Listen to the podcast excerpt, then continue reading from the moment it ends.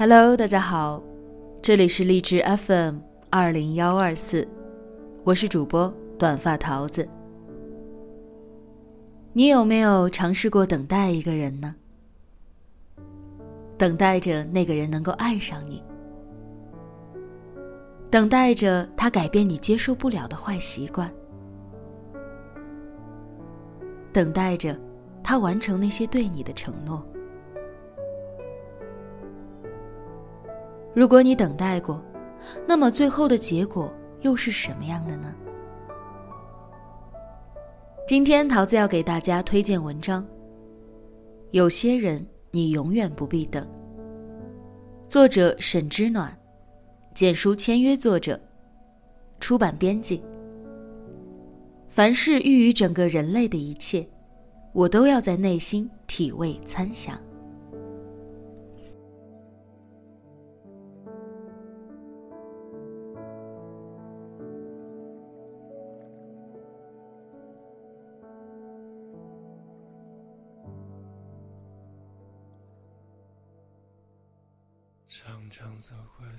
重温三毛的作品，又一次陷入了他所在的情绪当中。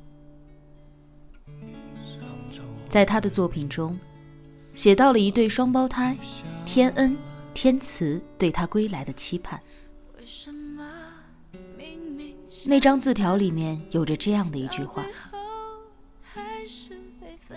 小姑，我们一直等你。”不想睡，可是也许会睡着。早些年读到这里的时候，觉得这对双胞胎真的是尽心尽意的在呼唤。如今读来，那个也许，不禁让人觉得有些悲凉。可能再加上自己这段时间病了的缘故。禁不住的哭出声来。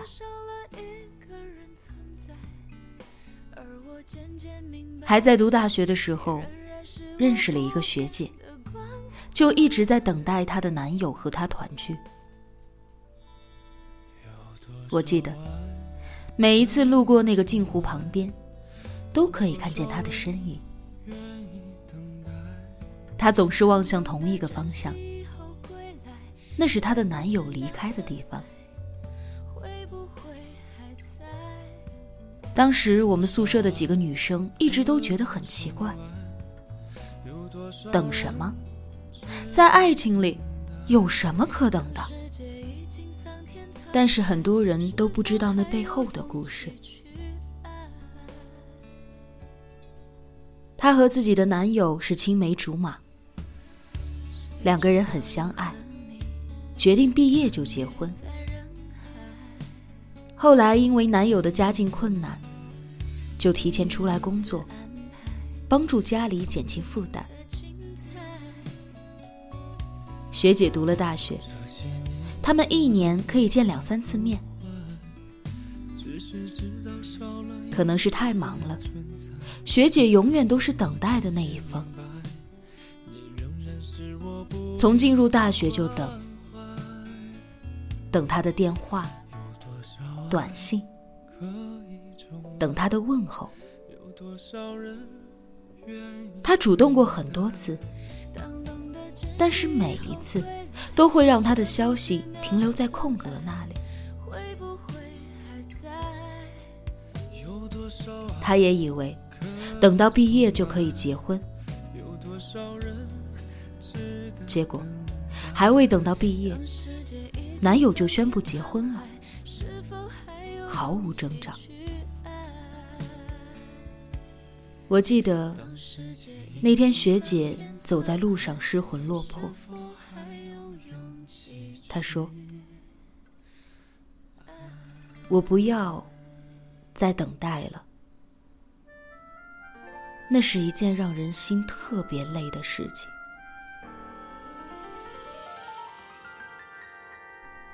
住院的这些日子。无聊，点开了一部剧《夜市人生》。不去说这部剧本身，里面有很多点触动我的地方。就拿最不起眼的一点来说吧。从乡下到北京打拼的三口之家，丈夫许志根，妻子群芳，他们的孩子许东兴。许志根是好吃懒做、嗜赌成性的典型，群芳本本分分、脚踏实地的类型。孩子还在读小学。群芳在北京的一处夜市租了一个小店面，卖麻花。许志根却天天想着赚大钱，出手了铺子，把钱全部输光。群芳离家出走，回来的时候，家里所有的积蓄也已经被许志根再次输光。他为了孩子，为了这个家。出去做推销员，他怀疑他不忠，在一家咖啡厅看到正在推销保险的妻子和一位陌生的男子在一起，许之根大打出手，群芳冲出门去，车祸身亡。群芳是典型的逆来顺受的性格。丈夫一次一次的让这个家陷入了两难的境地，可她一直在等，等他安分起来，等他改正。可究竟，他还是那个嗜赌成性、好吃懒做的人。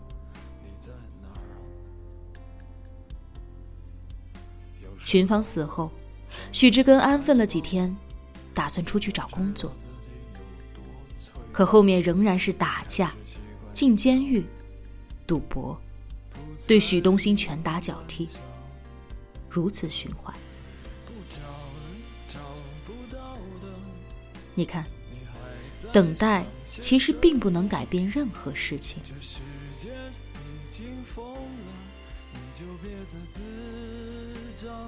在爱情里，先爱上的那一方，总是要吃一些苦头。不说低到尘埃里，但总是身段低了很多。学姐说，在很长的一段时间里，他都是患得患失，他极度的缺乏安全感。男友的忙碌又总是让他告诉自己一定要懂事，久而久之。学姐害怕再去联系，因为每一次联系过后，都注定了她会有很长的一段时间要来调节。后来，他学会了，学会了把自己的生活安排的很满，但还是会有意无意的去盯着手机屏幕。只要看到一条信息。他就会特别的开心，然后秒回，接着又是长久的沉默。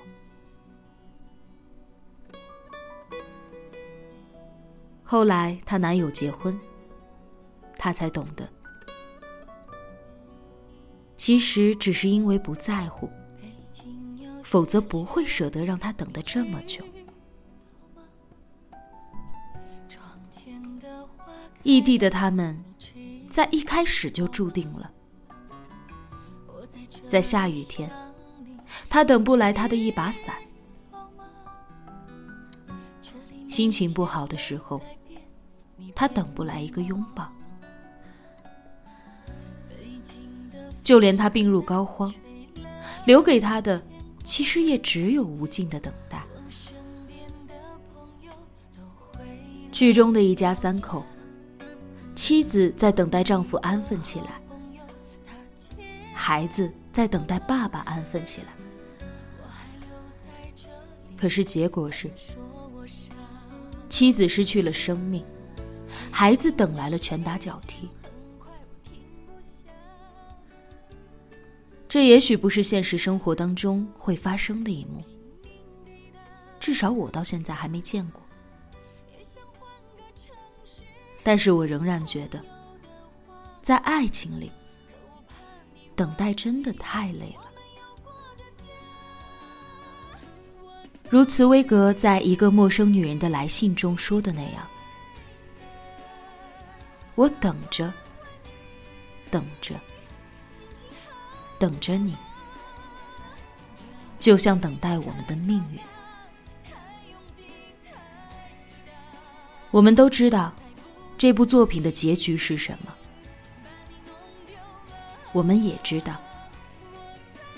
命运的变化无常，从来都经不起等待。如安妮宝贝所说：“我的等待只是一场无声的溃烂。”等待本是美好的一个词，可是。他竟然和溃烂联系在了一起，这个中滋味，只有自己得知。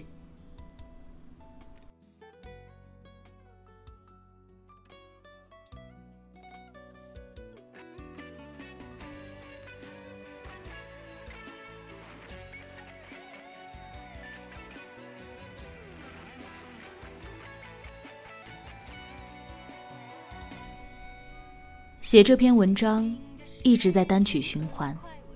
我在北京，你在哪？里面的每一句，都觉得是一个故事。这北京太嘈杂，太拥挤，太大，我才不小心把你弄丢了。尤其喜欢这一句。里面有等不到的无奈，也有等不到的释怀。一个不小心，包含了太多的故事。还有一句：“我在北京，和窗前那盆花，也是可以让人浮想联翩。”站在窗前。和一盆花相依相伴的场景，一直都记得，在《天才捕手》中，沃尔夫的女友在离开前对他说的那几句话：“